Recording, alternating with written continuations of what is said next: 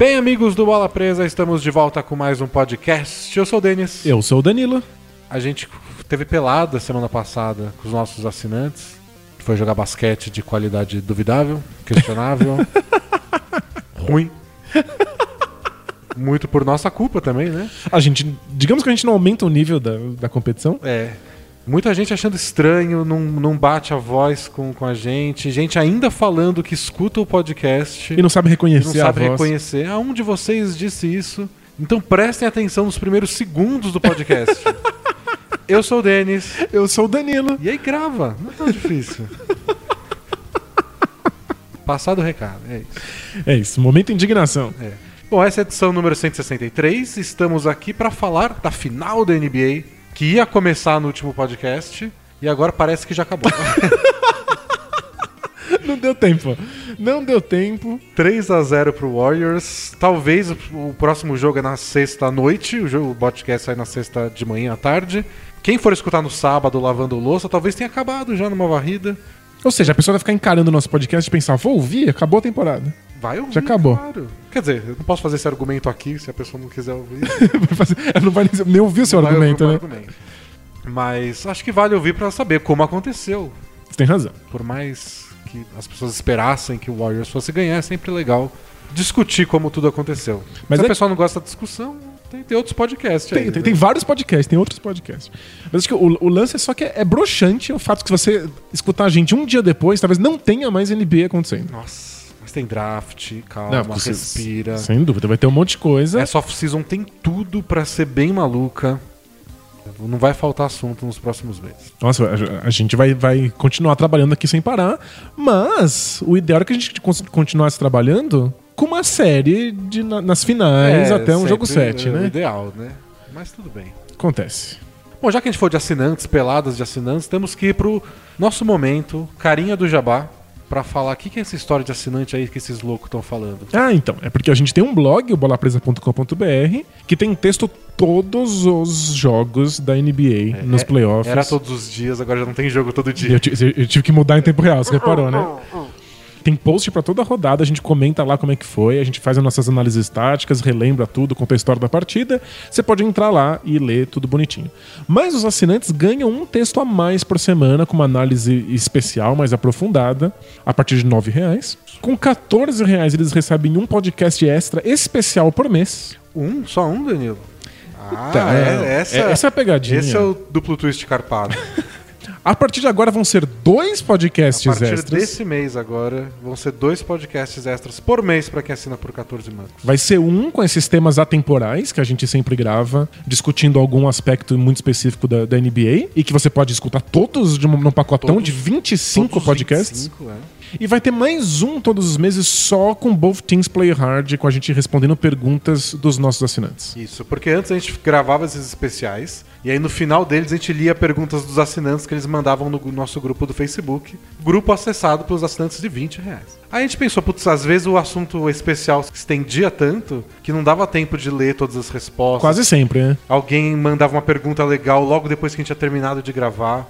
Então a gente falou, vamos fazer um especial só pra isso, porque algumas perguntas eram legais e valiam a pena ser discutidas por mais tempo. Então vão ser dois especiais por mês, um só respondendo pergunta de assinante, e aí vai ter qualquer assunto, igual o Both Things Play Hard, mas bastante basquete, porque perguntam de basquete pra gente, por algum motivo. Por algum- às vezes acontece, é. E esse especial que a gente já faz há tantos meses. Então, com 14 reais mensais, você tem acesso a todos esses podcasts e a partir de agora, dois podcasts extras por mês.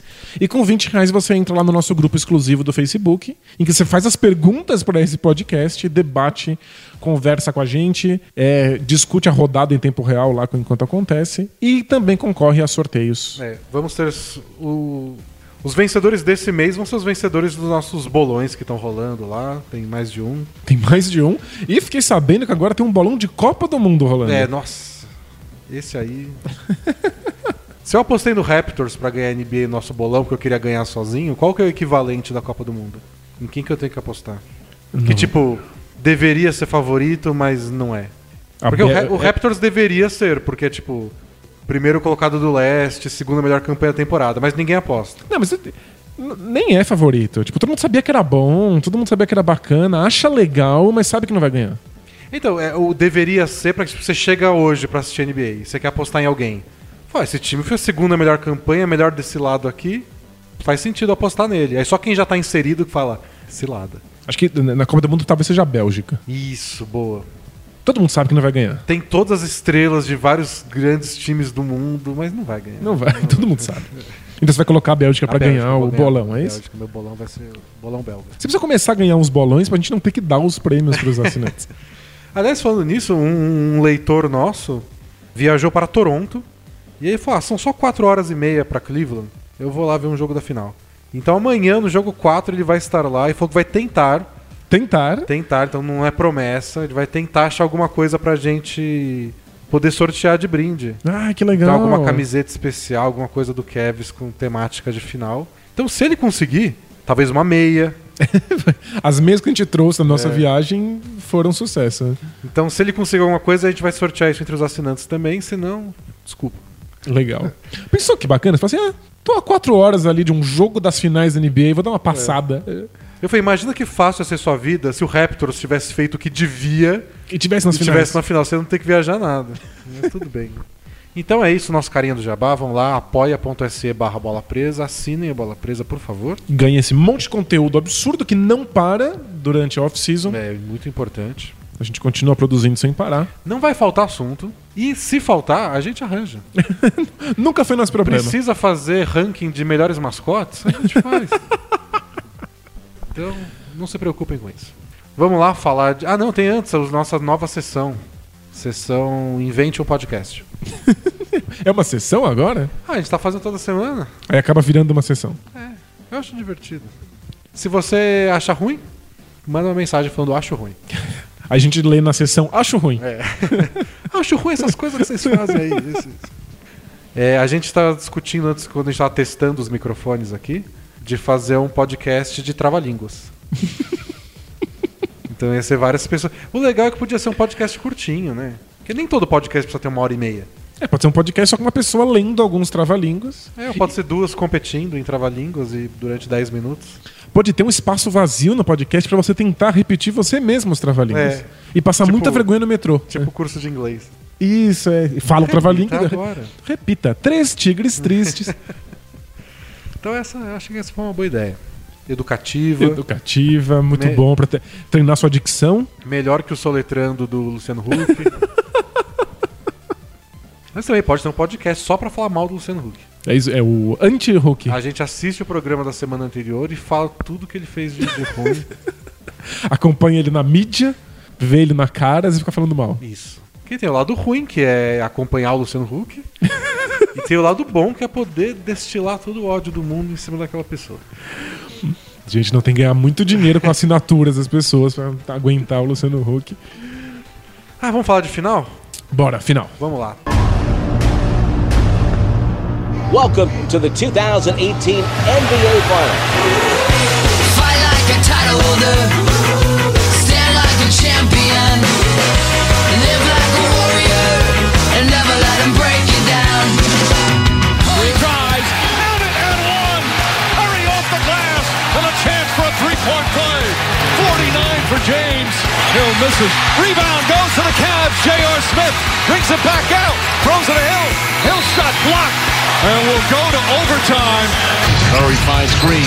Back to Curry, three-pointer. Puts it in, and then a foul.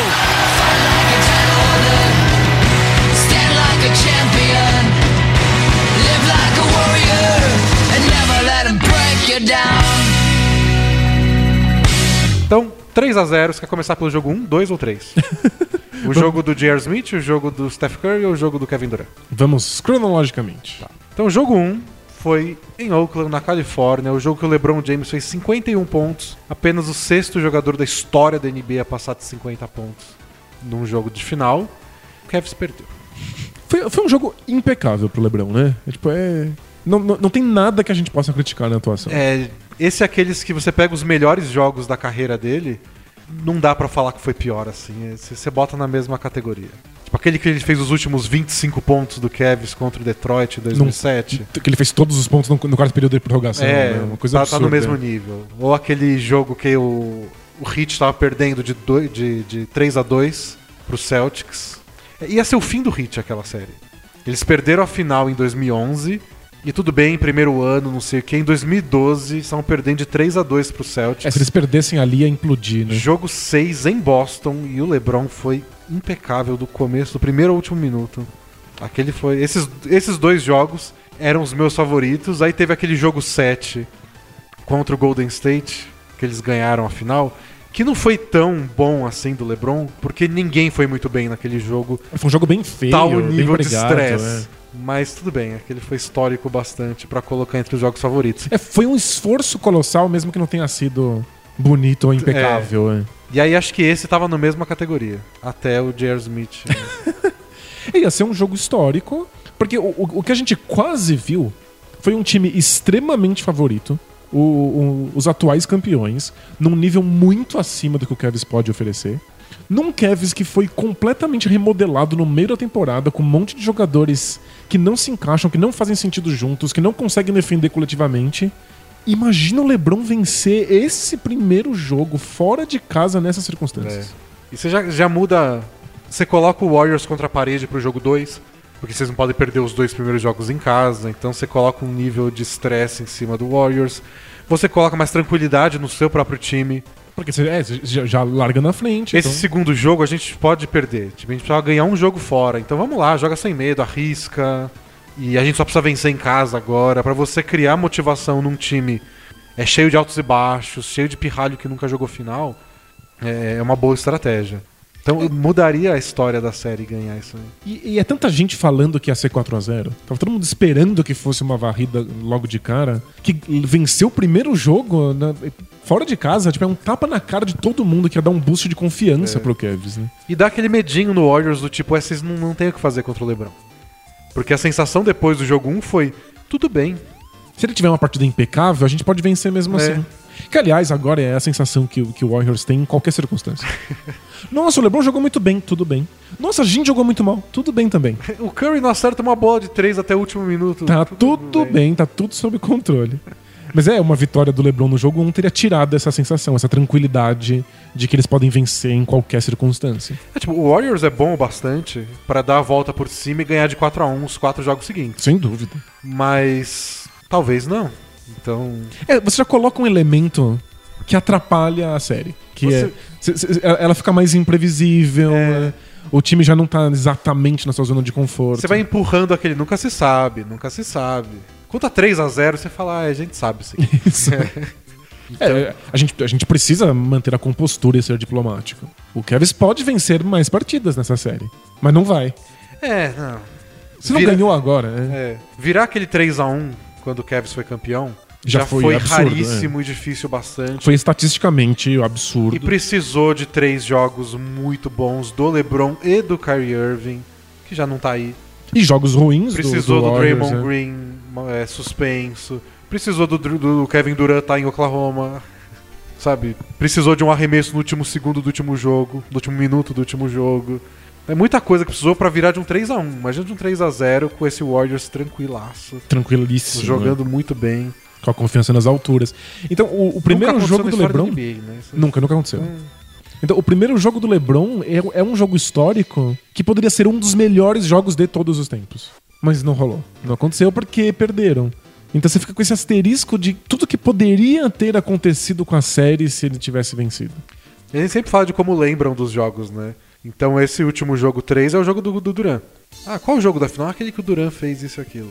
E o jogo 2 é aquele que o Curry fez 9 bolas de 3, quebrou o recorde das finais. Isso. O jogo 1 era pra ser o jogo do LeBron. E virou o jogo de J.R. Smith. Isso diz tudo do que a gente precisa saber dessa série. É, se você estava em coma e não acompanhou o que aconteceu, J.R. Smith pegou um rebote de ataque, achou que o, que o Kevin estivesse na frente, não quis então tentar um arremesso. Foi queimar segundo de posse de bola, mas o, o tava empatado. E aí E o aí jogo foi pra prorrogação. E a prorrogação o Warriors atropelou desde o primeiro minuto. Fez um 9 a 0 rápido de cara e acabou o jogo. O LeBron tava psicologicamente esgotado. Acho que nada foi mais cruel do que a câmera que fica só no LeBron quando ele volta pro banco esperando a É. prorrogação começar. E ele não fala com ninguém, ele não fala com o J.R. Smith, ele tá simplesmente É, tentando digerir aquilo. Ninguém fala com ninguém. Ninguém. Nem, nem o Jared Smith, nem. O Tyron Lu, o técnico, não foi dar uma, um- uma indicação pra eles do que fazer. Tipo, é- era o clima mais bosta possível.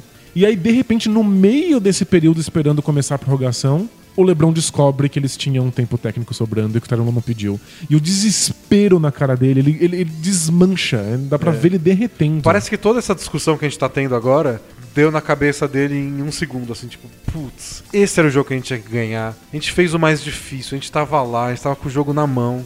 E, e foi uma soma de frustrações, né? Porque pouco tempo antes eles tiveram aquela chamada invertida, então marcaram uma falta de ataque do Kevin Durant em cima do LeBron. E aí os juízes pediram pra revisar a jogada e aí reverteram, deram a falta de defesa do LeBron, o Durant fez dois lances livres, que podia ter mudado todo o jogo, porque faltava acho que 30 e poucos segundos Sim. só.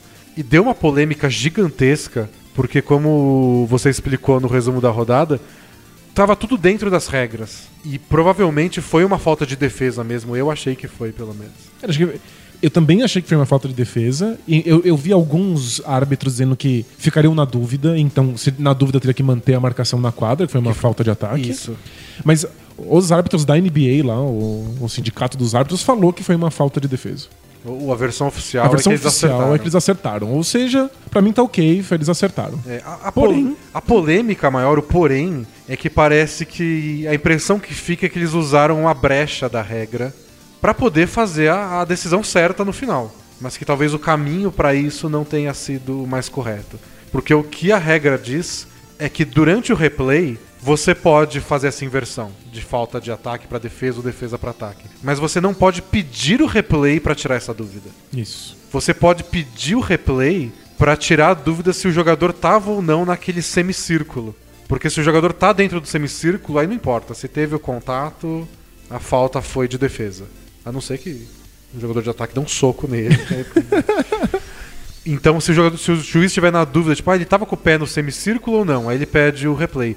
E era muito óbvio que o LeBron não tava no Claro. semicírculo. Então a impressão que teve foi que eles pediram o replay Fingindo, ter uma fingindo dúvida. essa dúvida pra tirar outra. Exato. Então eles não quebraram a regra, mas deram a volta nela. Então, e, e o esquisito é assim, a NBA quer que os árbitros tomem decisões. A, NBA quer que o replay seja usado como último recurso, de fato. Pra não ficar parando o tempo inteiro pra ficar revendo as coisas por É vídeo. que é chato demais. que é chato demais. Então, dúvidas de contato, a NBA confia que os árbitros vão tomar a decisão correta porque estavam ali olhando. O, o replay em geral tá pra coisas que eles não têm muita condição de ver, de acompanhar em tempo real, tendo que prestar atenção em todo o resto. Então, se pisou na linha, se pisou na linha de três pontos, se Quem, tava. quem tocou por- por última vez na- antes da bola sair. Porque o árbitro está prestando atenção em outras coisas. Então não é uma regra completamente arbitrária e aleatória. Olha, você não pode olhar pra isso no replay, você tem que olhar pra aquilo. É, só porque é, o replay serve pra essas coisas que são mais difíceis de ver de fato em quadra. Mas eles pediram, talvez sem ter dúvida, pra olhar pra outra coisa que eles poderiam ter visto em, em tempo real. Então é, polêmico, Eu entendo a raiva do Cavs, sem dúvida, mas, mas... eu acho que a coisa certa foi marcada no fim. Isso. Difícil ficar com muita raiva disso no fim das contas. E até pensando do lado do, do Cavs, depois dessa jogada, eles passaram na frente com uma bandeja do LeBron que ele tomou falta e fez a cesta em cima do Kevin Looney. E aí eles não conseguiram parar o Steph Curry no outro lado, que também foi uma falta e cesta. Uma defesa bem mequetrefe, aliás. a gente vai falar muito dessa defesa, hein? Troca tudo, sempre, menos na última bola. É. O que, que vocês estão fazendo, amigo? Aí não trocou, o Curry passou pelo J.R. Smith e não tinha nenhum jogador especialista em defesa no, no- na quadra, porque o Warriors não pediu tempo. Então eles tomaram a cesta do LeBron, foram pro ataque. E aí o Kevin Love foi tentar dar o toco, fez falta. É, não tinha o Tristan Thompson na quadra pra tentar proteger o ar. É. né? E aí o Kevin teve a última posse de bola pra ganhar o jogo. E aí teve a, a falta no George Hill. E o George Hill acertou o primeiro lance livre, que geralmente é o mais difícil, porque era pra empatar o jogo. E aí o segundo é tipo, o jogo já tá empatado. Agora é só pra vencer. É é. só pra vencer, tirou toda a pressão. Ele tem 80. ou toda não, mas um pouquinho. chiquito. Uns chiquinitos da pressão. E aí ele que tem 80% de aproveitamento do lance livre errou o segundo. E aí o J.R. Smith pegou o rebote e não subiu pra fazer a cesta. Não é garantia que ele ia fazer a cesta também, que o Durant tava na frente dele. Não, mas ele tinha que tentar. Mas ele não isso. tentar é muito absurdo. Ele não saber o placar é muito. Eu entendo toda a pressão do momento. Eu, se tivesse lá, ia só sentar e fazer xixi na calça. É só- é só eu pegar, eu abraçar a bola, se eu pegasse o rebote ofensivo, eu não ia pegar. Mas se eu pegasse o rebote ofensivo, eu abraçar a bola, deitar no chão, em posição fetal e ficar. E é, É, isso. Últimos segundos de um jogo de final da NBA e um cara 30 centímetros menor pega um rebote ofensivo em cima do Kevin Durant e sai como vilão. Achei muito engraçado. Qual né? o tamanho da cagada que você tem que fazer pra fa- conseguir uma coisa dessa e, e errar? Então, e isso é uma coisa que eu, eu, eu bato nessa tecla já faz um tempo. Que é assim, o Jerry Smith sai como vilão, não do jogo, mas o vilão do LeBron James. É, né? Então, esse, esse que é o complicado. E agora a gente tá começando a ter uns, de- uns depoimentos de jogadores do Cavs que confirmam isso. É sempre sobre o LeBron. Então, se você. Se o Jerry, Sm- o Jerry Smith tivesse conseguido a cesta depois do rebote ofensivo, não ia ser o jogo de Jerry Smith. Esse é o jogo do LeBron. Esse é o jogo do 50 LeBron. Pontos. Caramba, o Jerry Smith fez o mínimo que podia, né? Deu um mínimo de, de ajuda. Aí ele não faz essa ajuda, ele estragou tudo que o LeBron fez. Tipo, não tem como. O LeBron, ele é um sequestrador de narrativas. E nem é culpa dele. Às vezes é, mas em geral não é culpa dele. Ou simplesmente o Kevs é sobre ele. As coisas são sobre ele. Deve ser muito pesado. É tanto que muita gente comentou que foi por isso que o Kyrie Irving quis sair. Sim. Tipo, não é tanto que eu odeio o LeBron, não é porque ele não toca a bola pra mim. Tanto que ele fez o último arremesso do jogo 7 da final, que eles ganharam. Então não é que o LeBron não confiava no Kyrie Irving. Não, pelo É contrário. só tipo, meu Deus, me tira disso aqui, não aguento mais. É sempre sobre ele. E todo mundo fala: caramba, o Kyrie Irving finalmente ajudou o LeBron a ganhar um título É. em, em Cleveland. É, é complicado, eu, eu entendo quão opressivo isso pode ser. E tem um efeito bizarro que é. Você tem mais medo de errar do que vontade de, de acertar. Você não quer errar porque vão botar em você a culpa de estar prejudicando os melhores anos da carreira do LeBron. Ah, não, se fosse eu lá, eu ia tocar pro LeBron e falar, tá bom, então faz aí você. É, porque que que eu, eu, eu vou me Eu só comprometer com essa merda, mesmo, né? né? Então... E nem sei, o LeBron às vezes age assim, às vezes ele fica putaço porque alguém fez um erro. Isso é muito maior do que o indivíduo. Toda a narrativa da história, todos os, os torcedores e toda a imprensa estão falando sobre o legado do LeBron. Aliás, tá na hora, né, de proibir essa palavra. Acabou o legado. Acabou o legado. Proib- proibiu o legado. legado. Que- Quando, quando, a gente come- quando a gente começou o blog, meu maior ódio era o quem é melhor. que eu ainda odeio, porque não param. Não para, todo e é um dia, desastre, não serve pra dia, nada, e é. não chega a lugar nenhum. Mas agora eu tô me irritando mais com o legado. Jesus, para de discutir legado, gente. A que é isso? Não faz sentido. A coisa mais abstrata do mundo. E as pessoas querem discutir isso em tempo real. E, e a gente perde o que tá acontecendo agora porque tá tentando ver quais são as, as consequências disso pra daqui a 20 É. anos. Ah, mas o que, que vão achar do Curry daqui 20 anos? Espera 20 anos. Sei lá, tanto faz. Não vou estar vivo daqui 20 anos. Você pode não estar vivo amanhã, Os aproveita robôs o vão cara. estar aqui daqui 20 anos. O que, que a inteligência artificial que dominou a Terra vai achar do Curry? Nossa, isso me irrita num nível. Porque aí começou a vir a discussão. Aí se o Curry não ganhar nenhum MVP de final, como é que fica o legado dele? Será que ele vai ser Hall da. Fama, né? Tipo, Ih, preocupado aqui. ah, mas isso, e o legado do LeBron porque ele perdeu X finais? E o legado de não sei quem? Para de discutir legado. Não faz sentido. Não faz sentido. Sentido. Não é nem que é chato. não faz sentido. Não Você tem faz toda a sentido. razão. Dentro do elenco do Kevs, esse tipo de discussão é tipo é um desastre. É todo mundo pensando, caramba, eu preciso fazer isso certo porque eu posso estar comprometendo o futuro da percepção do LeBron James. E, e é uma pressão gigante do tipo: o LeBron me trouxe até aqui. Se eu acertar meus arremessos, a gente é campeão. Se a gente errar, a gente é um lixo. Porque o LeBron faz a parte dele, o LeBron é isso. Entra na cabeça dos caras. Eu repito o que eu disse aqui, eu juro, juro. Eu não sou o melhor scout do mundo. Só ver os que eu escrevo de draft aí. eu- É, é bom 11 até. anos de asneira. Mas eu juro por tudo que o Jordan Clarkson não é tão ruim. Sério? Juro, eu assisti to toda a carreira dele no Lakers. Eu assisto muito mais Lakers do que eu devia. É verdade. E ele não é tão ruim. Mas se eu vejo só esses jogos dele desde que ele foi pro Cavs, eu não pago um real pra ele jogar no meu time. É, Eu, parece o pior jogador da NBA. Pior até do que o Rodney Hood. Então, que, uma também não é parte- tão ruim assim. É, mostrou que pode não ser horripilante. É. É. que uma parte disso é esquema tático todo cagado. Tipo, também não ajuda. Um cara que fala assim, pega a bola aí e resolve, né? Mas, de fato, é uma pressão muito louca pra esses jogadores. E é um monte de jogador que não deveria estar nessas circunstâncias. Eles, eles não queriam isso, eles foram trocados e arremessados nisso aí no meio de uma temporada. E agora é tipo, mano, salva o legado do LeBron James. né? E pior é que não acontece só com um cara tipo Jordan Clarkson. Aconteceu com o Kevin Love. É. Todos esses anos do Love no Cavs é tipo, ele tendo que se adaptar ao estilo que o LeBron James quer jogar, ele tendo que lidar com essa pressão de você é o All-Star que a gente precisa pra, pra ganhar. Você não tá ajudando Você bastante. não tá ajudando bastante, você não acerta arremesso, e você não sei o quê.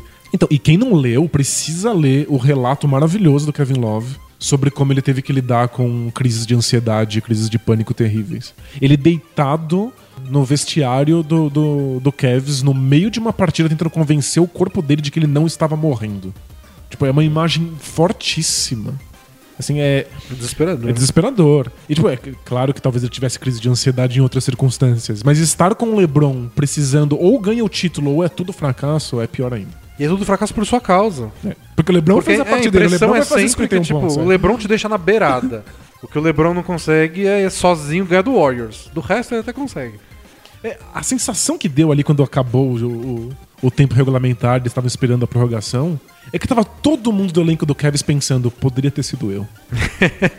Eu O George Hill pensando, graças a Deus ele fez isso. Porque essa é culpa dele, ele que errou o lance livre. É, um é porque errou o lance livre, outro é porque pegou o rebote ofensivo e não atacou, o outro, o Kevin Love ia ser, mano, você errou duas bolas de três pontos seguidas.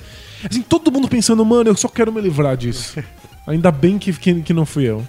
E o LeBron, É, no Rockets, quando eles erraram 27 bolas de três seguidas, pelo menos o Harden errou várias delas. errou junto, né? Errou junto, então não é tipo o Harden fez tudo e vocês, resto do elenco, atrapalharam. E tem isso, o Harden a gente tá se questionando, caramba, ele é um dos melhores jogadores da, da, da franquia. Qual o legado? A gente não tá falando do legado. A, a conversa do, do James Harden não é com o futuro. É com, nossa, será que ele consegue ser campeão como é que D'Antoni? É. Não é tipo o, o LeBron. Só, é- o lance dele é, é- é com a história. Com a história com H maiúsculo. Então, tipo, é- fica muito complicado. E aí foi um baque emocional gigantesco pro elenco. Ficou aquela sensação de que ninguém queria participar dessa merda. Porque não quero ser eu que vou errar. O Jerry Smith ficou catatônico no banco. Assim, eu acho que a alma dele fugiu, assim. Falou, não quero lidar com essa merda, deixou o corpo É. lá. O que ele, ele disse depois que ele conversou muito com o Kyle Korver depois da partida, que o Korver ajudou muito ele. E depois ele disse: ainda bem que sou eu que tô passando por isso, porque eu posso lidar com isso, não sei se outros poderiam. É, imagina se fosse o Jordan Clarkson. É. E depois ele falou a coisa mais Jar Smith do mundo, né? Que foi. É, tipo, eu tô jogando com o LeBron e é uma experiência diferente, mas ele também tem experiência de estar jogando comigo. Mas ele falou que era uma experiência pesada, né? Sim, Meio o Rodney Hood falou a mesma coisa. E, e outra coisa que também que.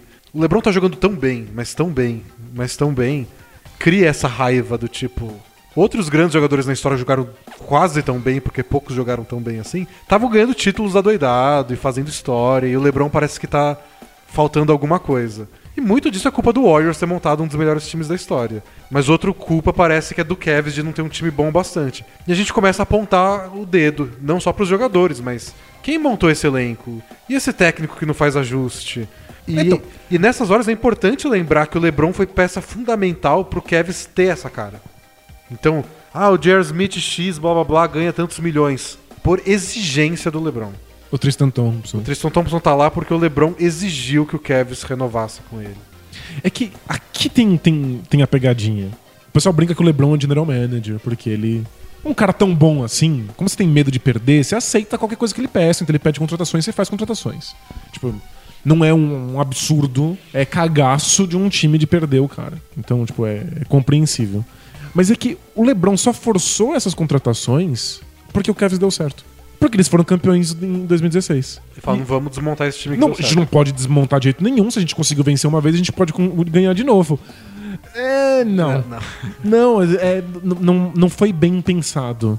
O, o Kevs não teve essa percepção, imagino que o LeBron não teve essa percepção de que ele ganhou apesar do elenco, não porque o elenco era bom o bastante Ou que o fazer elenco era aquilo. bom bastante naquele ano.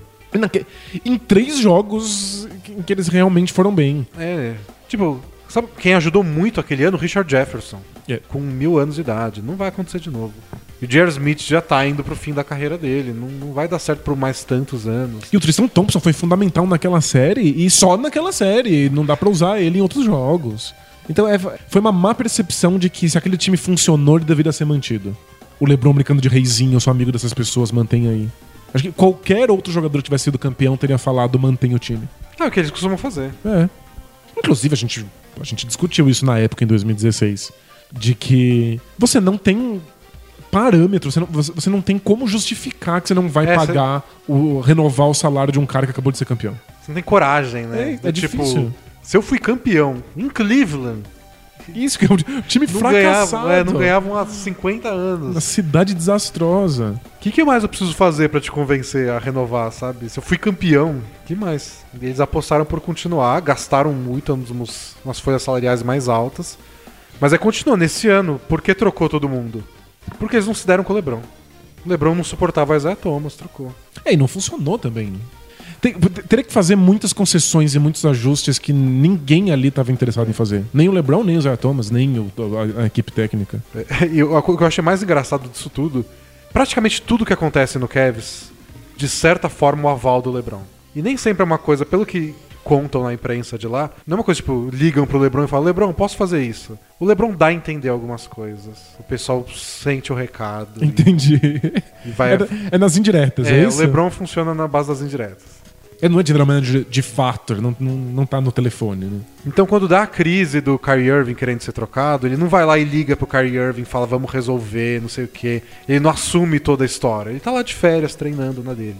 Mas ele dá a entender, e essa é a parte engraçada, que ele não quer que troquem o Kyrie Irving. E essa foi a única vez que não obedecem o cara. Jesus! Tipo, quando o LeBron fala, paga 80 milhões pro Tristan Thompson, essa é a hora de falar, não, vou pagar metade. Se quiser, fica, se não quiser, não fica.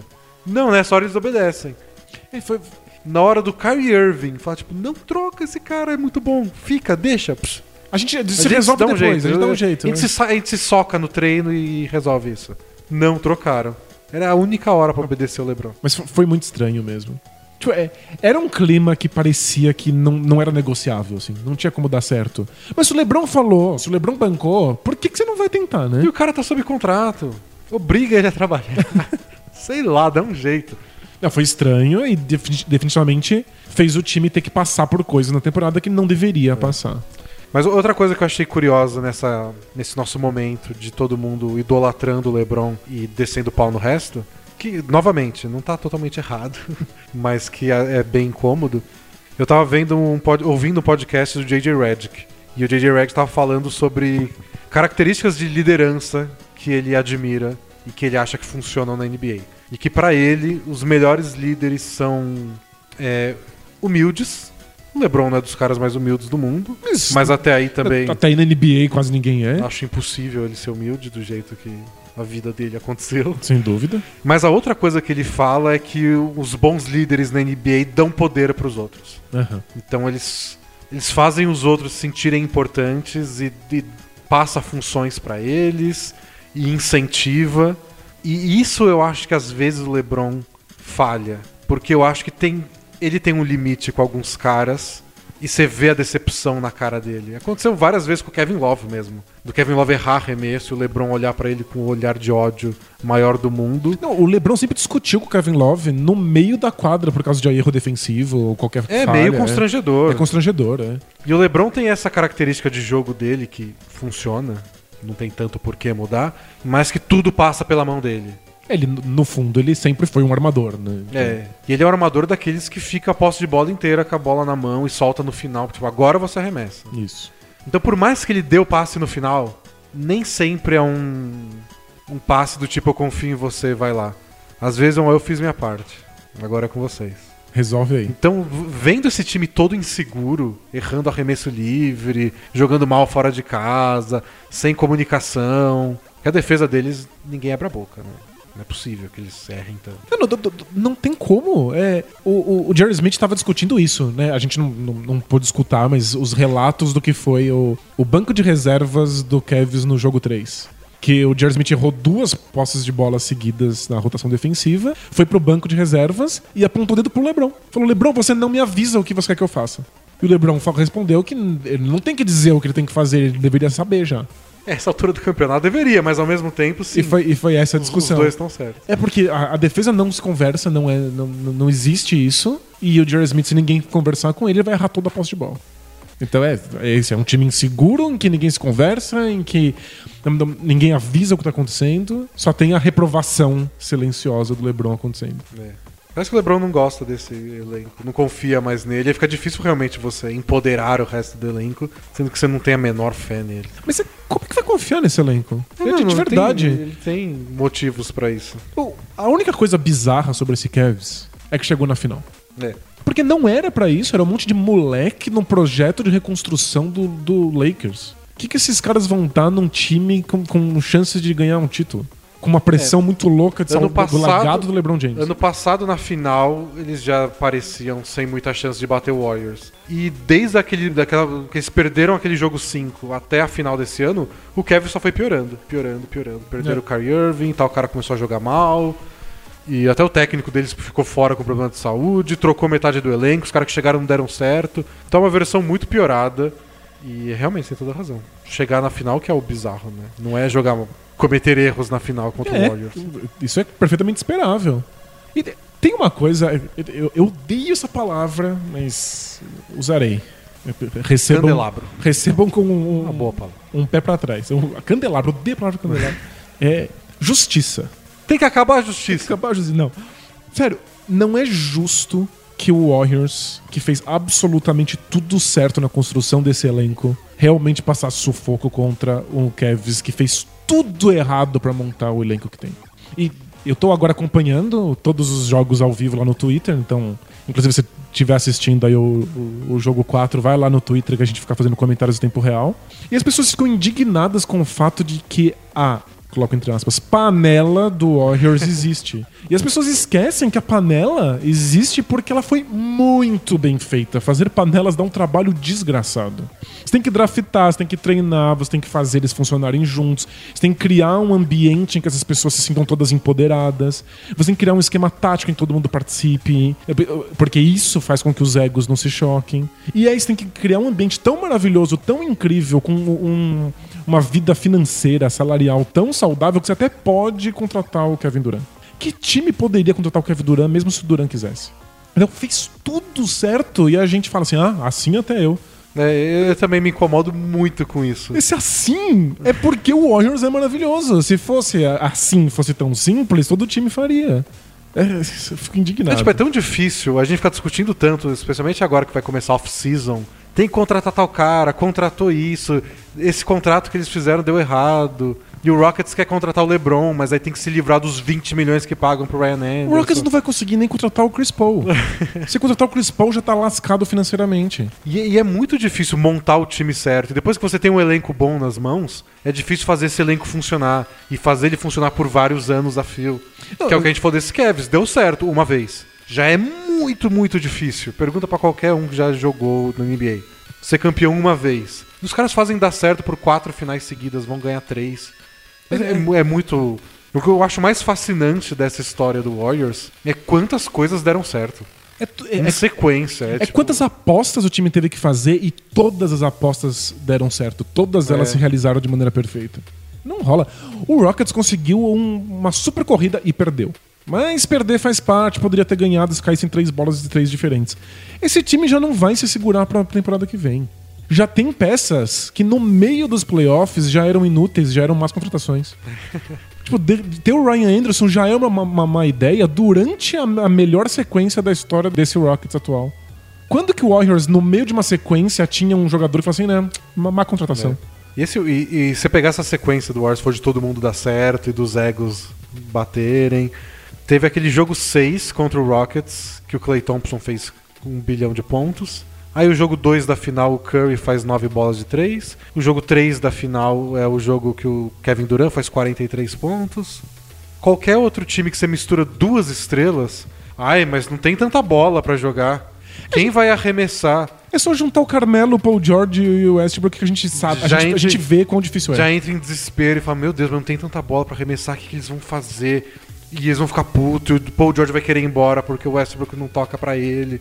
E você enfia 4, 5 All-Stars no, no Warriors e tá todo mundo feliz, cada um joga bem o jogo. Um dos melhores textos da semana, acho que foi da New York Times, algum jornal gringo, sobre o terceiro quarto mágico do Warriors. Porque se o terceiro quarto é mágico, é porque o período do intervalo do Warriors faz alguma coisa especial. Então começaram a vir os relatos, as entrevistas sobre como é esse momento. E basicamente é o Steve Kerr separando, pedindo pra equipe técnica jogadas específicas é, enquanto o primeiro tempo tá acontecendo. Então ele grita lá pra alguém assim: Olha, eu quero essa jogada, eu quero essa jogada. E aí quando começa o intervalo, essas jogadas estão em vídeo. Ele simplesmente mostra elas explica por três ou quatro minutos pro time o, que- o que, que essas jogadas. Por que, que essas jogadas são importantes. Isso deu certo, vamos fazer de novo. Isso, Isso. deu errado por causa disso, não se repita. E, e o mais legal é que eles dizem que quase sempre não são coisas pra eles não fazerem. É assim, olha, isso aqui deu certo, façam de novo. O que já é toda uma ideia do Warriors de criar um ambiente positivo. De aplaudir as coisas certas ao invés de criticar as coisas erradas. E aí, depois que o Kerr comenta isso, e os assistentes técnicos podem também comentar os vídeos se É quiserem, o anti-Chris Paul, né? to- Chris Paul é completamente. só o que você cagou. Depois de tudo isso, ainda todos os jogadores do Warriors ganham a voz. Todo jogador que quiser falar alguma coisa que ele percebeu, ele pode falar. Então você vai falar assim: ah, eu tô tendo dificuldade com tal coisa. Olha, eu percebi que tal lugar da quadra tá, tá com problema defensivo. Todo mundo pode falar. É, aliás, ontem mesmo, depois do jogo, o Steve Kerr tava falando do, do elenco. Falou que o Pachulia é um dos mais participativos, mesmo que ele não esteja mais jogando. Perdeu a vaga do time titular, não entra mais nos jogos. Mas não para de participar e fala e dá dica e palpita. Então, e, o, o- eu não lembro não quem machuca falou. ninguém. Era- se ele não joga, é o melhor de, de todos os mundos, né? Ele ajuda, É. mas não ma- mata ninguém. Eu não lembro quem foi, alguém do fundo de banco do Warriors, falando que é o ambiente mais democrático de que ele já participou no, no- no basquete. É o anti-Cavs. Imagina, o Cavs é aquela pressão monstruosa porque o LeBron é uma figura monopolizadora e não poderia ser diferente, mas o Warriors conseguiu Ele é tão bom que atrapalha, né? Ele é, ele é tão bom que isso cobra um preço. É. Não tem como, é um preço que você paga. Mas o Warriors é especial justamente porque criou um modelo em que você não paga preços. Porque o ego do Curry permite que seja assim. Porque o Duran é relaxadão e tem maconha na, na cabeça. Porque, o Clay Thompson, não tá nem aí com nada na vida. Nada na vida, Só, assim. quer, só quer saber do cachorro dele. Isso, se, se atropelar no cachorro dele, ele vai chorar dois minutos. Ah, ele gosta muito do Roco. Não sei se dura. É tipo, é, é uma junção muito específica de, de elementos. E aí, eles, o Warriors passa um baita de um sufoco no jogo 1 e vai pro, pra prorrogação e joga como se fosse um jogo qualquer e faz um monte de pontos. O Cavs desmanchou emocionalmente. É o mais legal do vídeo que, que saiu desse que você comentou, que é o vídeo sem cortes, desde que acabou o jogo, que vai acompanhando o LeBron e mostra o banco, é que você vê o quão rápido é. Pra gente tem comercial, o showzinho do intervalo, parece que dura uma eternidade. E pra eles é só um tempinho sentado no banco. É, assim, né? acabou o jogo, o J.R. Smith fez a cagada dele, e eles sentam no banco, mal conversam, todo mundo lá cansado, suspirando, toma uma água, o LeBron fica puto porque descobre que tinha um tempo pra pedir. Nossa, se derrete, fica horrorizado. E aí eles vão lá dar um tapinha nas costas do outro e já levantam pra ir pra prorrogação. Fala, não! Não dá, não tão pronto. Não estão psicologicamente prontos, não estão estrategicamente prontos, É, ninguém não. conversou, ninguém combinou nada. Aí foi um desastre. Se, fosse, se eu tivesse acesso àquele vídeo ao vivo, eu já eu, eu palpitaria na hora do tipo, é, eles não vão ganhar essa prorrogação. E não tinha como. Não né? tinha. O clima foi horripilante. Ali, qualquer chance que a gente tinha de ver uma série diferente. Porque aqui era uma questão de justiça. O Warriors fez direito, fez melhor. É natural que eles sejam favoritos. É natural que eles ganhem a série. É que o que a gente pode ter é anomalias. E o LeBron é uma anomalia humana. Então ele pode fazer as coisas acontecerem diferentes. Mas qualquer chance da série sair do, do, do padrão desapareceu ali. É, a gente comentou isso no preview da, da semana passada.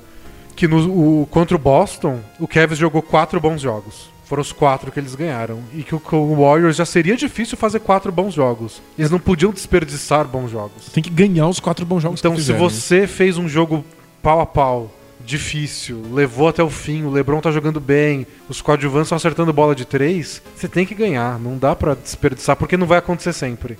E o que aconteceu foi que foram três jogos. Em dois, o Cavs chegou com chance de ganhar no final, perderam os dois. Aí não tem jeito, é. é. O jogo 2, que foi das nove bolas de três do Curry, tava disputado até o terceiro período. O Cavs ganhou o terceiro período. O que já é um, um já é um feito em si, feito. é. Então era um jogo que até dava, que acabou com uma diferença gigante porque o Curry fez cinco bolas de três no, no último quarto. Mas também era é, quase entra nesse aspecto. Tipo, você entrou no último quarto com chance de vitória, com o placar pau a pau. Então são três jogos, nos três o Cavs teve chance no quarto período, e no 1 um e no 3 tiveram chance nos últimos minutos. E na questão do jogo 1, um, nos últimos segundos. E não aproveitaram. Então, É, eu, eu tô surpreso Soma Warriors, tudo isso né? que a gente falou do Warriors, que tá jogando bem. Soma tudo isso que a gente falou do Cavs, que não era pra dar certo. E foram três jogos que eles tiveram chance de ganhar, dois com muitas chances de ganhar. E olha, eles já fizeram até demais. Não, demais. Eu tô muito surpreso que o Warriors tá passando esse tipo de sufoco. Eu tô começando a achar que, taticamente, o Warriors tá chegando num, num, num ponto limite. Algumas coisas que o Warriors fazia e que eram completamente defensáveis e que ninguém sabia como contornar, agora já a gente já sabe como, como limitar. Então o Warriors parece cada vez mais um time limitado. O que parece é que os times têm mais noção de como parar o Warriors, e deu pra ver isso com o Rockets. Pra, pra gente não ficar preso nessas jogadinhas que o Warriors faz, e são muitas, que eles se, se movem o tempo inteiro, e um faz bloqueio pro outro. Ontem teve sexta com o Curry fazendo back screen, que é aquele corta-luz que você faz nas costas do defensor, pro já veio o McGee dar uma enterrada. É todo mundo é um potencial perigo no ataque. Então né? você tá desesperado porque o McGee tá fazendo um, um corta-luz pro Curry ficar livre de três, e se ele ficar livre por meio segundo já é sexta, você já tá nesse pânico. E aí o Curry que faz o bloqueio no McGee, e se você não tá pronto, ele enterra na sua cara. Isso, tipo, é o tempo inteiro essas jogadas acontecendo. É, é muito cansativo, né? E o que o Rockets fez foi tipo, nem pensa. Você vê um bloqueio, já muda a posição, porque se você tá marcando o jogador A, você vai pro B. E a gente já teve uma pergunta essa semana, então é bom explicar. De quando a gente fala de troca de marcação, eu tô marcando o Kevin Durant. E aí eu vejo alguém fazendo um corta-luz, aquele bloqueio pra, pra me parar. E quem tá fazendo esse bloqueio é o Clay Thompson, então eu marco o Clay Thompson. E o cara que, tá me mar... que tava marcando o Clay Thompson vai marcar o Durant. É, se você trombar no corta-luz, você fica no cara que fez o corta-luz. É. Se você não trombar, mas o cara tiver ali por perto, também, você já troca e já fica com ele. E aí, a pessoa que tá recebendo o corta-luz já vai ser marcada pelo outro defensor, né? Faz a troquinha rapidinho. Então o que o Rockets fez foi montar um elenco onde eles ficassem o mais confortável possível fazendo essas trocas. Com qualquer posição, troca com qualquer posição, em qualquer Isso. momento. Porque aí o ruim de fazer essa posição. Porque não é todo mundo que faz essa defesa troca o tempo inteiro. Você pode não ter elenco pra isso. Então uma jogada que o Warriors fez o tempo inteiro foi um corta-luz inicial. Eles fingem que vai ser um pick and roll, Draymond Green, Steph Curry. Aí o Draymond Green vai lá, faz o, o corta-luz e sai correndo. Aí o Kevin troca a marcação. E aí fica o Curry sendo marcado pelo Kevin Love ou pelo Tristan Thompson. Já é um mismatch. Curry, em teoria, já poderia aproveitar esse um contra um. Aí eles vêm e chamam o cara que tá sendo marcado pelo Kevin Love, que é geralmente, sei lá, o Javeio McGee. Aí é um, um pick and roll, onde os dois caras que estão marcando, o Curry, Estão fora de posição. é o Tristan Thompson e o, e o Kevin Love. Então, tipo, é o seu jogador que arremessa até do meio da quadra e que consegue infiltrar, sendo defendido pelos dois caras mais pesados e lentos do outro time. Então, tipo, não é pra todo mundo. Não. O que o Rockets fez foi montar um, um- um elenco, ou pelo menos um quinteto que eles pudessem botar em quadra, onde isso pudesse acontecer. Então, se o Warriors faz essa jogada, sei lá, o PJ Tucker e o Capella, beleza. É, o Capela saiu muito bem. O Nenê ficou três minutos na quadra, não conseguiu. Não é todo jogador que, que tá pronto pra isso, né? E aí o Rockets pensou essa estratégia, executou ela muito bem e levou o Warriors até o limite deles. Jogo 7, tendo vencendo por 15 pontos, Chris Paul machucado e errando um monte de bola de 3. Ou seja, dava pra ganhar, só faltou ganhar. Mas ó, o, o Cavs é muito pior. Não tem elenco pra isso. Tá tudo zoado, esses caras não deviam estar aí. E eles ainda conseguem levar o Warriors pro limite em vários momentos da partida. O único problema é que o, o Cavs não consegue o tempo todo. Então eles oscilaram boas jogadas defensivas, com trocas bem feitas e pressionando o perímetro e não dando espaço. Eu achei o jogo 3, eu fiquei fascinado que aquela jogada do Curry, em que o Curry passa a bola no perímetro, bate pra cesta e aí volta pro perímetro e recebe o passe de novo, o Cavs pegou todas, defendeu perfeitamente. E aí, de repente, o Cavs erra uma troca de marcação e aí sobra alguém completamente livre. Mas o Warriors tá ah, várias vezes no limite. Falando assim, a gente não tem mais o espaço, a gente não consegue mais jogadas que a gente gosta. A gente não tem mais o arremesso confortável que a gente tinha. Olha, um cara livre. E, o- e essa jogada do Curry que ele toca a bola e sai correndo e recebe na linha de três, tipo, é essa coisa que faz muita gente ser apaixonado por esse Warriors e não ligar deles ganharem várias vezes, porque, tipo, se eles jogam assim, por mim tudo bem. Eu gosto de basquete, então tá ótimo. Preferia que fosse o Lakers? Preferia. Mas é outro time da, da- da Califórnia. Porque muitos times conseguem essa troca de marcação, de botar, sei lá, o seu armador sendo marcado pelo pivô adversário. Só que não é todo mundo que tem o Harden no time. E eles falam, eu não quero jogar no mano a mano o tempo inteiro. E aconteceu até na série contra o Rockets. Aí o Curry começou a fazer um monte de bandeja. É. Tipo, eu não quero o Curry fazendo bandeja. Por mais que ele faça. Tipo, eu não quero que ele acabe o jogo com uma bola de três. Eu quero que ele faça nove. E ganhe o jogo em dois minutos. Ele, ele- se, se ele arremessa nove bolas, ele é o melhor Curry. Se ele É. tá fazendo bandeja, sabe quem também faz bandeja? O JJ Barea. É verdade, é? com, com tamanho parecido. é, então. E aí o Warriors transformou esse mismatch em uma outra coisa. Tipo, então tá lá o Curry sendo marcado pelo Clint Capella. Eu posso te driblar. Ou eu posso tocar a bola e sair correndo. Você não vai me alcançar. E aí você corre pra, pra cesta e aí de repente corre pro perímetro de É, novo. E o Capela jamais que ele vai ter agilidade pra fazer isso. E se ele manda alguém trocar, se o Capela grita, alguém pega o Curry, nossa, aí já desmontou a É defesa. verdade, já era. Tem uns vídeos na internet, não quero não quero apontar dedos, mas já apontando, do Westbrook depois que ele passa a bola. Que ele morre. Ele, não, às vezes ele morre tanto, mais tanto, mais tanto que ele sai da tela. ele dá o passo, o, o passe pra alguém e vai dando uns passos pra trás e daí desaparece, assim, ele tá atrás da- da- do, do meio da quadra. É muito absurdo. Quando que o Curry passa uma bola e para? Não, ele passa e vai perdendo os três. E o Kevs conseguir marcar isso foi para- muito impressionante. Geralmente quem para é quem tá marcando ele na, na infiltração. Então, às É. vezes, o cara tá marcando o Curry na infiltração, aí o Curry, em vez de fazer a bandeja, passa a bola. Aí o defensor fala, ufa, fiz minha parte. Me, me- me safei. E aí o Curry tá correndo pra zona morta. É, é, tipo, é outro nível de basquete, É isso. Tem vários times tentando imitar isso agora. O, o- o Rockets fazia bastante isso do, do, do passe corre, passe corre, mas não passa, corre e volta pro perímetro, isso é do Curry. Mas eu achei que o Cavs defendeu bem essas jogadas. Então acho que a gente não vai ver mais um Warriors tão dominante, tão, tão confortável em quadra quando a gente viu nos últimos anos. Gente- o, o modelo tá muito perto do, do, do limite. O Cavs não tem a menor chance, mesmo Aliás, assim. esse é um dos motivos que eu, que- que eu tenho esse palpite que essa off-season vai ser maluca.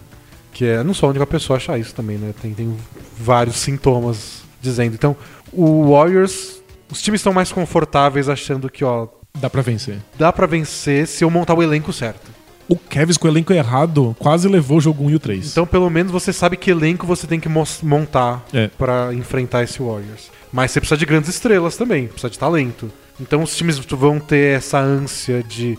Você sabe qual time montar, mas você vai ter que se mexer muito e fazer várias trocas pra isso acontecer. Isso já incentiva uma off-season maluca. Vários são poucos times com espaço salarial pra contratar os free agents. Vai precisar de malabarismo. É, pra mudar o elenco não vai ser fácil. né? Então, o que eu imagino é tipo, o Paul George vai mudar de time. Tipo, eu não quero ficar no Thunder. Você acha? Porque já Não. tem gente falando que vai ficar. Ok. Um exemplo aleatório. Fala, eu não quero ficar no Thunder. Só que eu não quero ir pro Lakers, que é o time que tem teto salarial. Porque é muito pirralhada.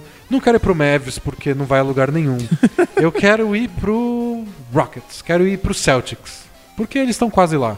Esses dois times vão ter que fazer malabarismo pra ch- abrir espaço pro Paul George.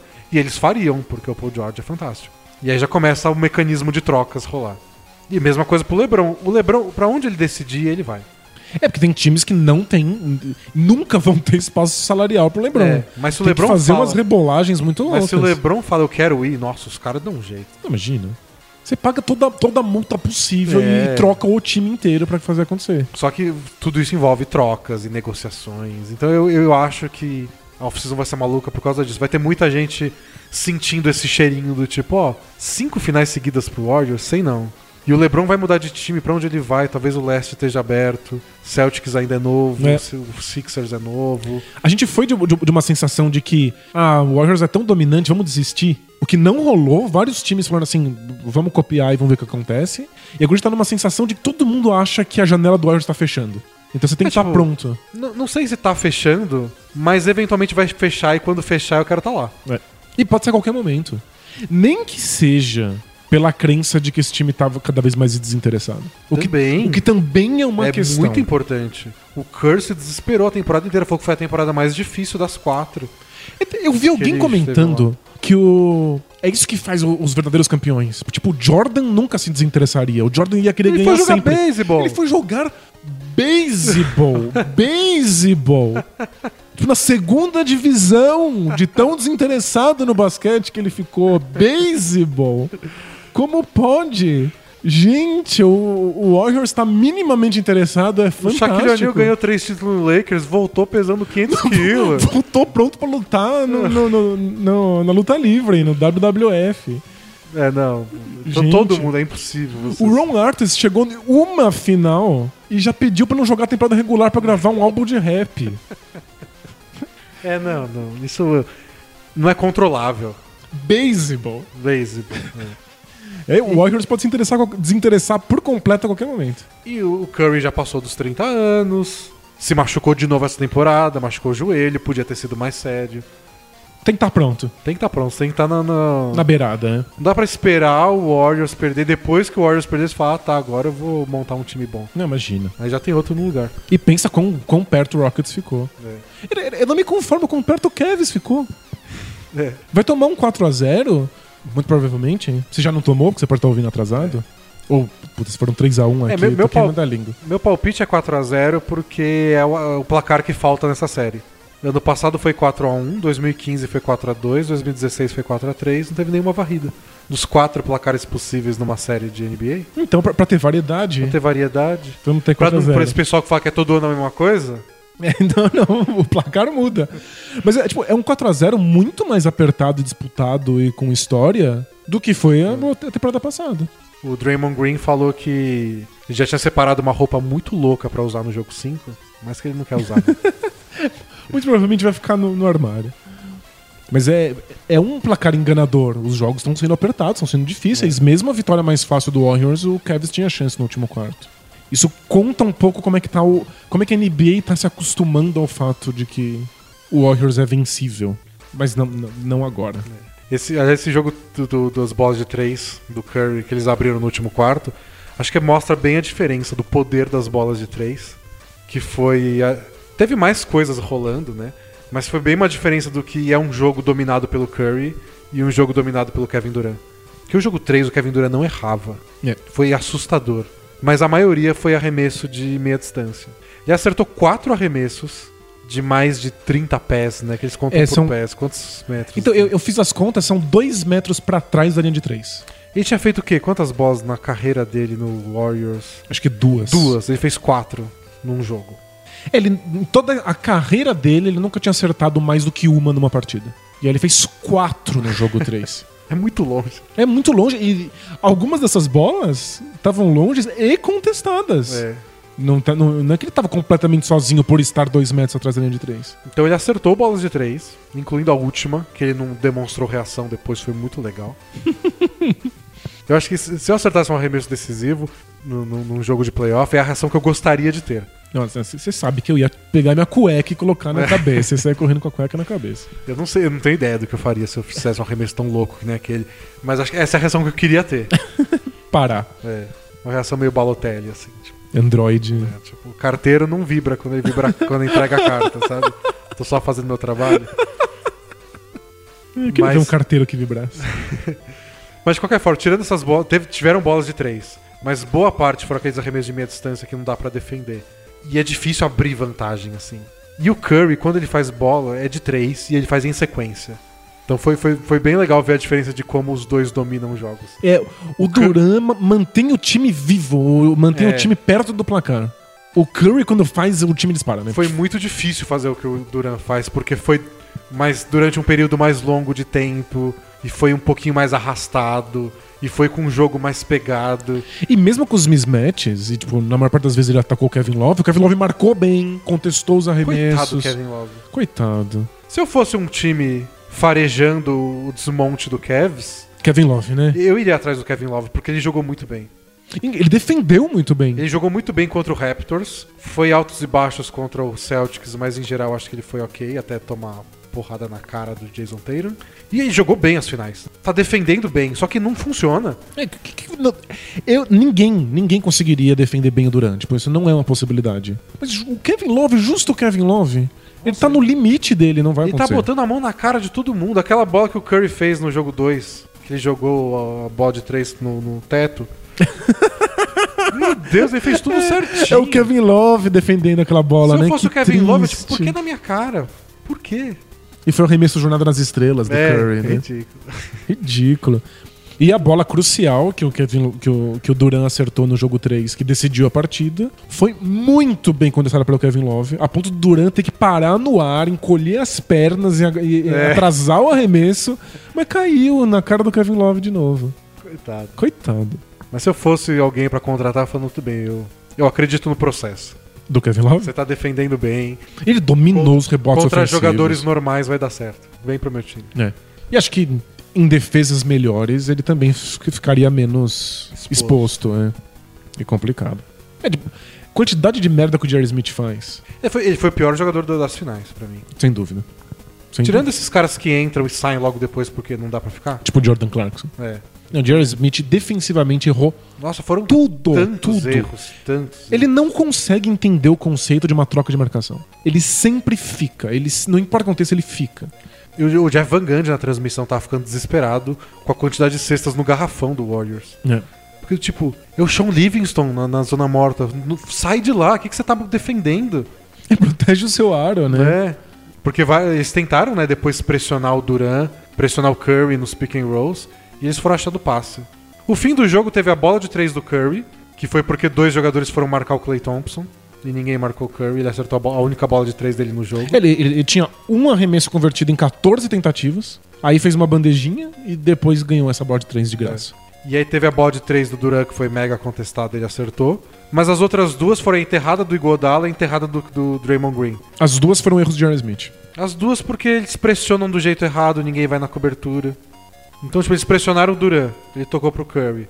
Pressionaram o Curry de um jeito, tipo, desesperado. É ridículo. E aí o do Curry foi lá, tá bom, toca a bola pro cara que tá livre. O cara que tá livre vai lá e enterra. É isso que vocês têm pra oferecer? Nossa, não, não. O Jerry Smith. É, che- chegou um ponto que assim, não dá pra deixar ele na quadra. E eu sei que querem deixar ele porque ele arremessa de três. E, vou me arrepender de falar isso, ele até que foi bem nas oportunidades que ele teve de marcação individual de verdade. Ele interceptou um- pelo menos uns dois passes pro Duran quando não fizeram corta-luz. Foi só passes diretos pro Duran. Mas tipo, não dá pra deixar ele na quadra se você sabe que o Warriors tem- vai fazer uma É, jogada. não, o problema é tomada de decisão, É. não é ficar na frente do, do, do atacante. Eu não entendi, eu tô indignado até agora, porque que ele tava na quadra na jogada decisiva. Que era uma jogada defensiva decisiva. É, não sei. E o mais engraçado é que todo mundo, especialmente que acompanha o Cavs de perto, ficava implorando, por favor, o Kyle Korver. Ele se movimenta bem, a gente precisa de mais arremessador. Ele, E- não, ele não erra na defesa, ele só é lento. E, e a justificativa é sempre defesa, defesa, defesa. Ué, E o Jerry Smith é muito pior. é. é. Muito pior. A melhor coisa do Rodney Hood, que teve um bom jogo 3, n- nunca entenderemos, é que ele não é o Jerry Smith. Ele, ele comeu uns minutos de Jerry Smith e aí o, o time errou menos rotações defensivas. Aí ele só jogou o jogo 3 porque Desespero, né? o Tyron Lue falou, ó, foda-se. Ele sabe jogar basquete, pelo menos. A gente precisa tentar qualquer coisa. Qualquer coisa. Qualquer coisa. E ele abraçou a oportunidade, jogou bem, voltou a ter chance de receber o contrato. Agora que ele é free agent. Talvez ele tenha um emprego. É. Mas é, tipo, é, é- é- foram muitos e muitos erros defensivos que fez o Warriors numa partida medonha. E, Clay que as- Thompson não acerta nada, o Curry não acerta nada, eles ganham.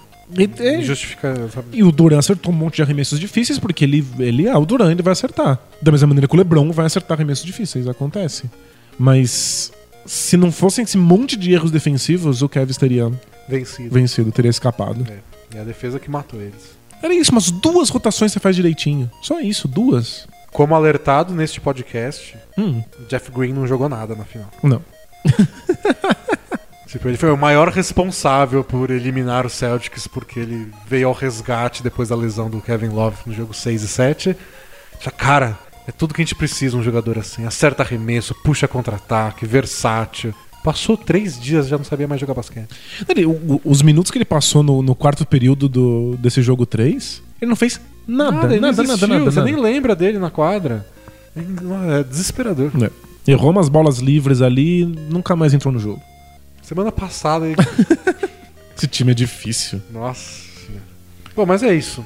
Três jogos, três vitórias do Warriors. Três, o- os três disputados, alguns muito disputados, outros É. menos, mas todos eles o Cavs Ah. teve chance. E, e sempre essa impressão de que o Warriors está jogando melhor, o Kev está cometendo erro.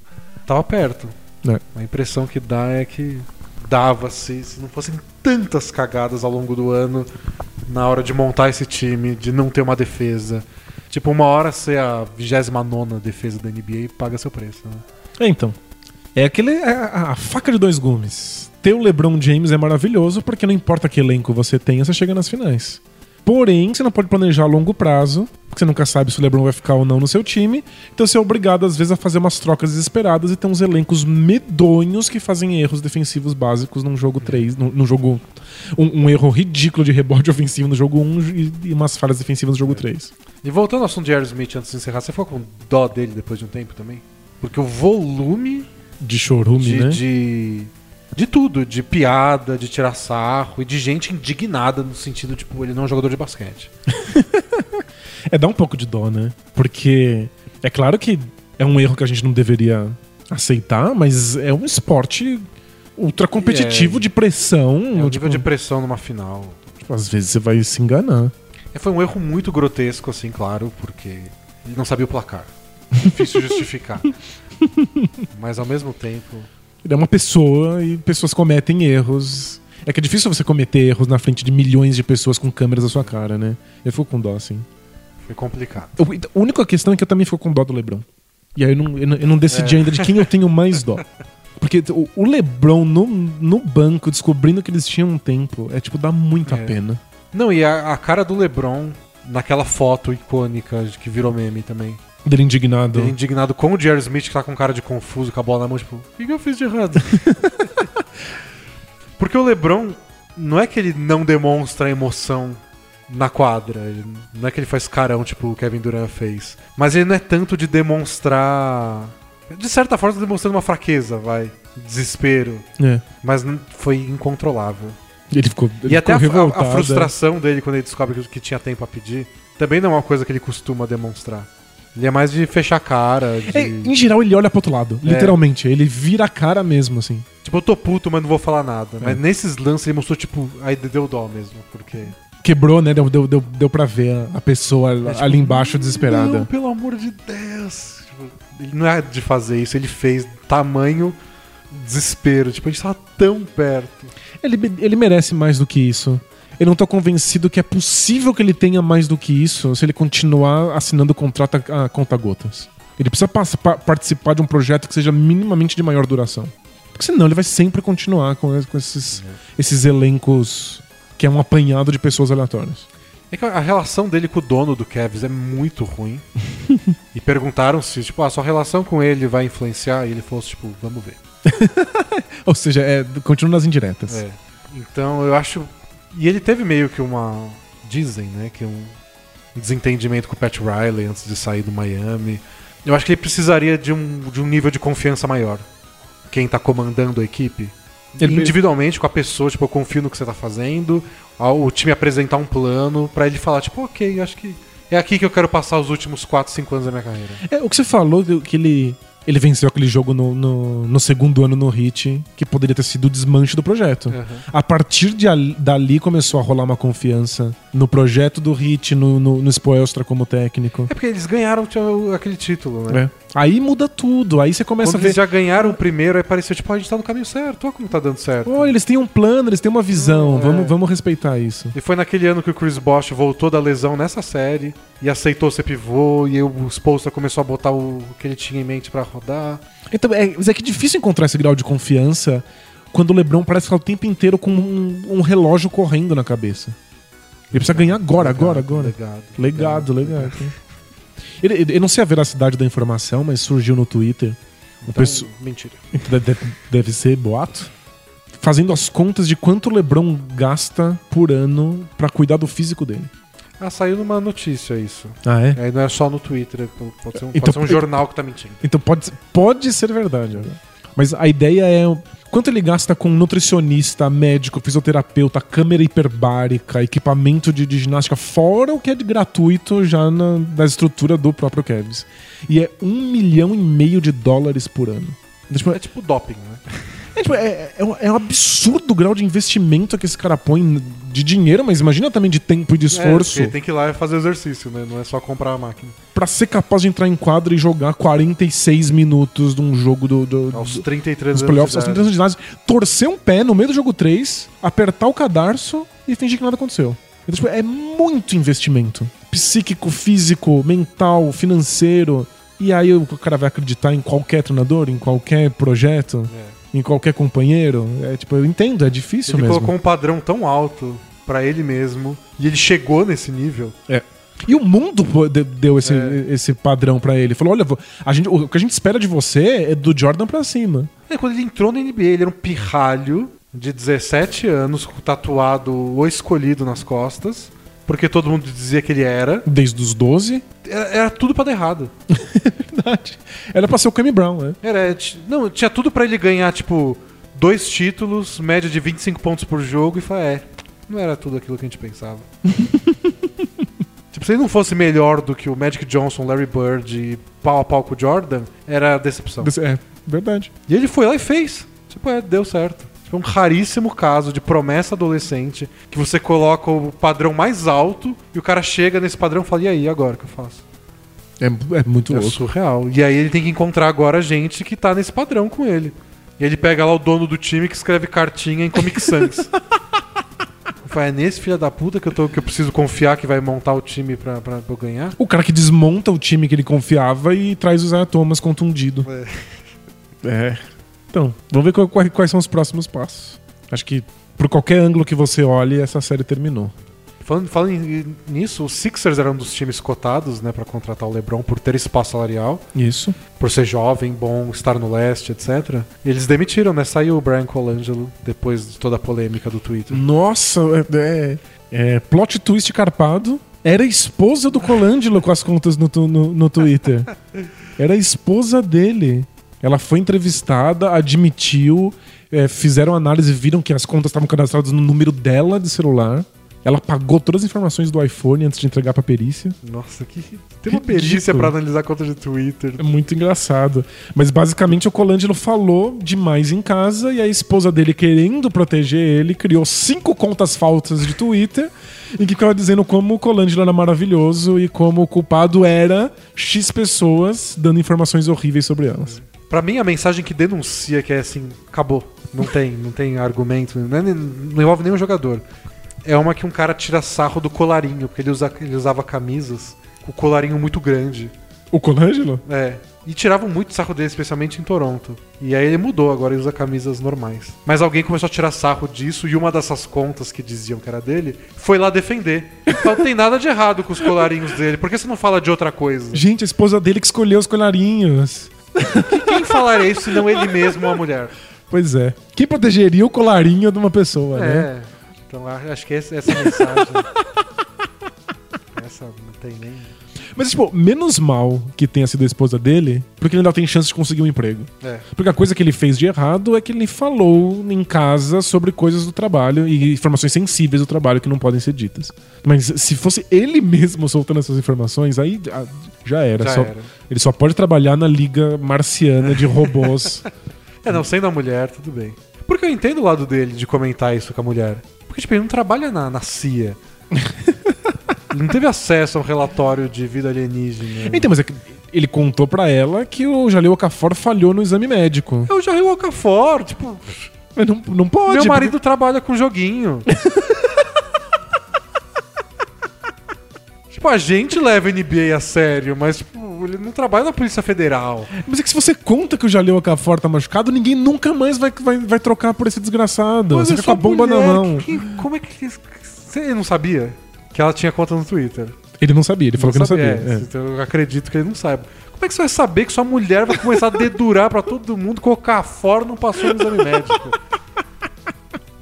Gente, e ela deve ser muito fã dele, né? Se, se eu trabalhasse com, na, na NBA, eu ia voltar pra casa e ia contar tudo. Eu não ia pensar que eu preciso guardar segredo pra minha esposa porque tal jogador tá machucado. Mas Depende, tua, tua- esposa vai criar cinco contas falsas de então, Twitter. é, Tem que casar com a pessoa certa. Então, não, mas eu- que eu vi as piadas no- no- do pessoal no Twitter fazendo é que, pelo contrário, ele, você tem que casar com uma pessoa que seja como a esposa do Colangelo. A pessoa que te protege, assim, não importa o que aconteça. Cria cinco contas falsas pra falar bem de você na internet. Isso que é dedicação. né? Nossa, isso que é amor verdadeiro. Que é o que mais tem, né? Casamento, que o cara chega em casa, começa a falar do trabalho a mulher. Deixa o trabalho lá, não traz trabalho Não, pra casa. ela não só escuta, como fica do lado dele e protege ele publicamente no Twitter. E o pessoal falando assim, é, mas e se, e se não foi ela? E se ela tá só a- a- assumindo a culpa pra salvar a carreira dele? Mais amor ainda! Nossa, ainda mais apaixonada. Impressionante. Eu quero um relacionamento como o do Colangelo. Tá aí dando Lições de amor. sabe? de amor. Não, Ele pode abrir um podcast tipo o nosso, que ele dá conselhos amorosos. É, porque olha, conselhos de basquete vai ficar devendo. Ah, é isso, final quase acabada. Provavelmente já vai ter encerrado no, no podcast da semana que vem. Se não, a gente tipo, tem mais uns joguinhos aí pra conversar. É. Senão a gente fala da reviravolta do Kevs revolucionária. Gente, aí a gente vai ter muito pra falar, porque com certeza coisas muito novas aconteceriam pra, pra, pra isso rolar. Então, esse aqui para o basquete por aqui. A gente vai agora responder perguntas do Both Things Play Hard. Boa. Poucas perguntas, porque a gente falou demais. Taca a vinheta, Bruno. Both teams play hard, my man. Bro, what are you talking about, man? I want some rest! Both teams play hard. Both teams play hard. Primeira pergunta é do Vinícius Angulo. E aí, Des, tudo bem? Beleza? Caras, me ajudem a tentar entender a disparidade de qualidade entre as conferências leste e oeste. Sempre foi assim? Os general managers do leste são mais incompetentes? Esse que a gente acabou de contar é do leste. Então. a maior concentração de talento no oeste, os melhores técnicos estão lá. Fiz uma breve pesquisa histórica e não consegui chegar a nenhuma conclusão. Apenas acredito que as coisas desandaram mais ou menos na época em que o Jordan se aposentou pela segunda vez. Abraços e vida longa bola presa. A gente não fez um podcast especial sobre isso? Sim, acho que é o primeiro podcast especial. Legal. Então essa é a minha primeira resposta. Assine o bola presa. Isso. Mas você tem razão. Desde, acho que desde 99 ou 2000, o Leste só ganhou mais jogos que o Oeste nos confrontos diretos em um ano. Tipo, sei lá, 2009. Um ano perdido aí. De resto, o Oeste domina sempre, todo ano. Até nos anos que o Leste teve o campeão da NBA, tipo 2004, 2006, os anos que o Heat ganhou, o Oeste tinha mais times favoritos. É. Então, as, mesmo quando o melhor estava no Leste, você faz um top 5 melhores times da NBA, então, 4 do Oeste e o time do Leste. Mas isso é recente, se você pensar que são só 20 anos de uma liga que tem muito mais é do que bastante, isso, né? né? É, bastante tempo, mas não foi sempre assim. É, não, não foi sempre assim. É. Mas é que a NBA foi feita para isso, então, para os times ruins terem mais chance. Então, são 20 anos com times do leste tendo a primeira escolha do draft. Eles deveriam subir. Deveriam ter já dado é. a volta. Mas, realmente, você pega os times que tem mais general managers criativos, inovadores. A maioria tá no oeste. Agora, por que eles estão lá? É como isso aconteceu. Eu acho que é um desses maus encontros, assim. É normal que oscile. Então, tipo, um tempo era o leste, um tempo era o oeste, um tempo era o leste. E de repente deu uma oscilada e os times do leste começaram a estar mal e não conseguiram se recuperar. E aí isso envolve más escolhas de draft, é, times percebendo que já que estavam numa conferência mais fraca, podiam bancar um time ruim por mais tempo pra pra É. fazer um processo de reconstrução. E aí com- vira uma bola de neve, né? É, tem, tem um pouco disso também, né? De que no leste tem mais times fracos. Aí seu time não é tão bom, mas chega na final de conferência. né? Aí você tá meio que satisfeito. Tipo, esse é o time, vai dar tudo certo. É, acho que deveria oscilar bastante e aí eventualmente ficou tão ruim, tão ruim o leste que acho que acabou consolidando. É. Os times. Até, até oscila, mas acaba oscilando e o oeste vai assumindo o lugar do oeste. Então, tipo, o Lakers era muito bom. Aí o Lakers deixou de ser bom. Mas aí o Warriors é muito bom. É sempre tem um time que, que troca pelo outro. E o né? Dallas era fantástico. Aí quando o Dallas começou a cair, o Rockets começou a subir. E o Spurs é sempre bom. Então os times do Oeste passam por esse altos e baixos. E aí tem outros times no Oeste prontos pra assumir. Parece que os times do oeste estão sempre se preparando pra ter que enfrentar os melhores times do oeste. É, né? é um bom treino, né? É, próxima pergunta é do Guilherme Gomes. Ele puxa nosso saco, então Oba. eu gosto. Olá, amigos. Já escrevi e apaguei essa mensagem algumas vezes, já que sempre me pareceu uma mensagem puxando o saco e não é esse o objetivo. Por que não? Pode ser um objetivo. Ou talvez não é o objetivo, mas puxa. Então tudo bem. Vamos à dúvida. Sou grande fã de podcasts, em geral, e esportes. Assim cheguei ao Bola Presa. Legal, bem-vindo. Ouvindo vocês, acho a química da dupla incrível, fazendo o Bola Presa rapidamente se tornar um dos meus podcasts favoritos, Eba. principalmente essa parte do Both Things Play Hard. Dito isso, vocês têm outros podcasts juntos, alguns de menos nicho? Pensam em ter? Seria incrível vocês fazendo algum podcast sobre o cotidiano ou algo do tipo. Grande abraço. É que tem esses podcasts que eu nunca entendi, mas são podcasts de pessoas falando sobre qualquer coisa, sobre a vida, assim. Então, eu sou contra. eu não consigo ter vontade de baixar o podcast. Tipo, a Mariazinha e Joãozinho conversam. Sobre as últimas coisas que viram na televisão. É. Não quero, simplesmente. É, eu gosto muito de podcast, mas eu quero podcasts temáticos. Eu, eu quero acompanhar pelo tema. E se eu gosto das pessoas, é um bônus pelo fato de aquele tema estar sendo discutido. É, também acho. Tipo, a gente tem uma dinâmica legal porque a gente é amigo há 20 anos. Isso, e grava um podcast há 300, hein? É. Só ouvir a gente sentar e falar de qualquer coisa. Não, mas aí- se você quiser ouvir a gente falar sobre qualquer coisa, seja nosso amigo. A gente vai, toma um, um suco de açaí e a gente fala sobre coisas, né? Se você quiser gravar e ouvir depois, indo pro metrô pra, pro trabalho, aí tem gente esquisita. Mas se você quiser me ouvir falar de videogame antigo e de jogos de tabuleiro, eu tenho outros É. podcasts. Mas não, eu não tô nele. é o Tabulices, o jogo de tabuleiro, e o Poco Pixel, o de videogame antigo. Valeu. Mo- Momento carinha do jabá. Carinha do Jabá 2. Pergunta de outro Guilherme, não é o Gomes. Esse é só Guilherme, sem sobrenome. Danilo, você como fã número 1 um do Yao Ming, Nossa, né? É, deve ter uns chineses mais malucos que eu. como acha que ele se sairia no basquete de hoje? Ele arremessaria de 3? Seria Sim. alvo fácil nas trocas de marcação? Sim. Viraria um Boban Marjanovic, pois qualquer Kelly Olynyk da vida criaria um mismatch na defesa? Abraço, vida longa, bola presa. Então acho que duas diferenças que ele tem do Boban, que ele tinha, é que ele arremessava muito bem de longa distância.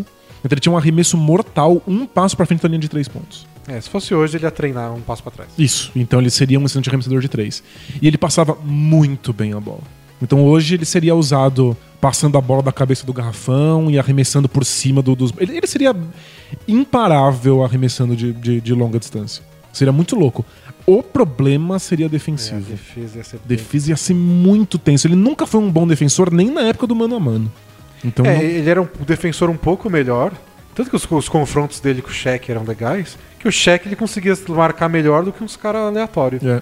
Porque o Shaq ia pro duelo individual, de costas pra cesta. Agora, qualquer coisinha um pouquinho diferente. É, ele não era explosivo, nunca foi muito bom de tocos. Ele tinha, tinha menos de dois tocos por, por jogo. É. É, Ele não era ágil bastante pra vir numa cobertura de toco. Exato. Ele dava toco mais quando encaravam ele. E ele tinha uma, uma velocidade lateral ok pra um cara de 2,29. então eu, eu não sei. Talvez, assim, a minha esperança é que ele fosse tão grande que talvez ele fizesse o que o Capela faz hoje. Quando deixa um Capela pra trás, que o Capela fecha o, o espaço de bandeja por trás. Talvez eu me conseguisse alguma coisa assim. Eu acho que contra alguns times ia ser bem difícil. Porque é bem isso, ia enfiar o Olinick e falar Olinick chuta de três. Porque ia falar, force o Yao Ming a sair do garrafão. É. O Yao Ming não ia sair, porque derrota na certa. Daí o time ia, não, ia, ia ser muito difícil. Ia ser bem difícil. Então, o- o- um- uma coisa que eu lembrei. O, o Warriors da época, quando o Yao Ming tava no Rockets, o Warriors era já um time muito de correria com o Don Nelson de treinador. É que o plano era não temos plano. Isso, era, Não era uma correria organizada. era completamente caótico. E o Yao Ming praticamente não jogava essas partidas. Não conseguiu, o Yao Ming não conseguia ficar em quadra. Ele não conseguia defender nos contra-ataques do, do Warriors, aí ele sentava. Ele não chegava a tempo. Não, não dava. Hoje ia ser tenso mesmo. Ele ia ser muito melhor no ataque, mas defensivamente talvez ele não conseguisse ficar em quadra. É, Ele tá- tem que estar no time certo, pra um time que. Sabe, um técnico que, que consiga fazer essa troca do tipo, "Ah, não, não ligo de tomar tantos pontos na defesa, porque o ataque é muito bom. É. Precisa ser um time com um elenco versátil bastante na defesa pra tentar cobrir esses buracos. E ele precisa jogar bem no no ataque. Muito bem. Ele é. não pode se dar o luxo de, ah, errei meus primeiros arremessos. Não. Perdia a bola, que ele também cometia alguns turnovers. É. ele- O, o Yao Ming jogou no limite de tempo em que ele seria útil. É onde pivôs ainda. Pivôs lentos ainda funcionavam. E ainda arremessou umas board 3. Porque tava É. começando a transição. Aí O pessoal reclamava que ele arremessava de meia distância. É, o cara tem 2,30m, porque ele não tá lá enterrando. É Ele verdade. acertava tudo de meia distância. Muito, era é, monstruoso. Fazia uns, uns arremessos é, girando o corpo com marcação dupla, mas as pessoas queriam que ele estivesse embaixo da cesta. É. Engraçado. Ia ser legal mudam muito rápido. ele hoje, porque ia ser uma experiência mesmo. Mas pra dar defesa, nossa. É, ele- Iam fazer de tudo pra forçar ele num, num mismatch, a ficar ele no mano a mano com esses caras de chuta de três e driblam. Eu acho que ta- talvez desse certo, mas ele jamais seria escolhido na primeira, na primeira escolha de um draft. Né? Ia ser, Ia ser um risco né? muito grande. É isso. Ah, é bons tempos Foram poucas perguntas, mas é que realmente a gente falou demais no final. Então, a gente volta na próxima, com E- certeza, com um Box Play Hard bem maior. É, e se, se acabar nos próximos jogos, ou talvez no próximo jogo, vai saber, afinal. A gente vai começar a ter mais tempo pro Teams Play Hard, porque aí vai ter um tempinho até o draft. E nossa, depois que for off-season, a gente responde perguntas adoidadas. Adoidado. E muitos comentários de draft em breve. E depois contratações e tudo mais. Isso. Então valeu, pessoal. Assinem a bola presa, isso é o mais importante de tudo. Apoia.se barra bola presa, ajuda a gente lá. Isso. E respeitem pai e mãe. E usem filtro solar. Isso. Valeu, pessoal. Até a próxima. Tchau! Tchau, tchau!